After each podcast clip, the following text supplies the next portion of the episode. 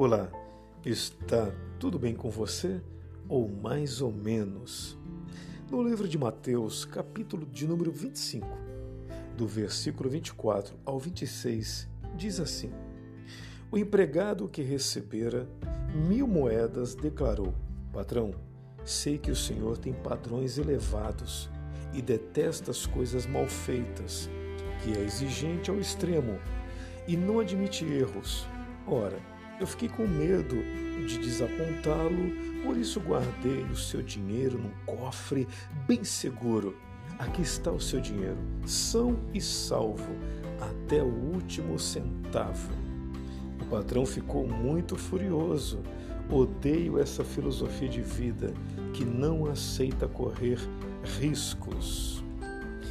Queridos, conta a história de um homem rico que ia fazer uma grande viagem mas antes deu a três empregados seus uma certa quantia de dinheiro para que cuidassem dele enquanto ele estivesse fora.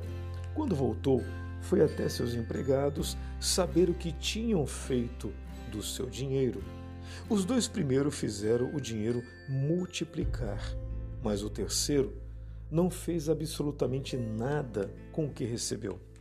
Ele achou que seria mais seguro guardá-lo e depois devolvê-lo intacto, o que deixou o patrão muito furioso. Por que você acha que este último empregado agiu assim? Talvez ele não acreditasse na sua capacidade e tivesse muito medo de não conseguir fazer algo bom ou correto. Ele poderia ter feito o dinheiro crescer, mas a sua baixa autoestima e insegurança fizeram com que ele paralisasse. Você também se sente impedido pelo medo? Deus tem te inspirado e impulsionado a dar voos maiores e você simplesmente trava porque olha para as suas deficiências ou, quem sabe, para as circunstâncias, em vez de olhar para a capacitação de Deus e para o favor dele sobre a sua vida. Então pense bem, não faça mais isso. É claro que você não sairá fazendo coisas malucas que vai dando na sua cabeça. Mas para aquilo que Deus colocou no seu coração, dê logo o primeiro passo. Hoje ele te diz: seja forte e corajoso. Josué capítulo 1, versículo 6. Então, não perca mais tempo adiantando ou adiando os planos de Deus para você. O homem da história poderia ter vivido a alegria de ver os frutos do seu trabalho, mas assumiu uma postura tão conservadora que foi chamado de covarde.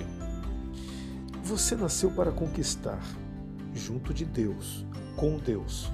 Você pode muito mais. Acredite, avance e realize coisas grandes com a ajuda de Deus.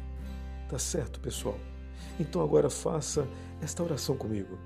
Deus, obrigado porque o Senhor me capacita e favorece em tudo. Eu não vou me acovardar diante dos desafios, mas enfrentar meus medos, porque sei que tudo posso em Ti. Eu fui chamado para conquistar na força do Teu braço. Assim eu te agradeço. Em nome de Jesus, amém e graças a Deus. Eu sou o pastor Newton Nunes eu estou aqui todos os dias trazendo mensagens de paz para a sua família.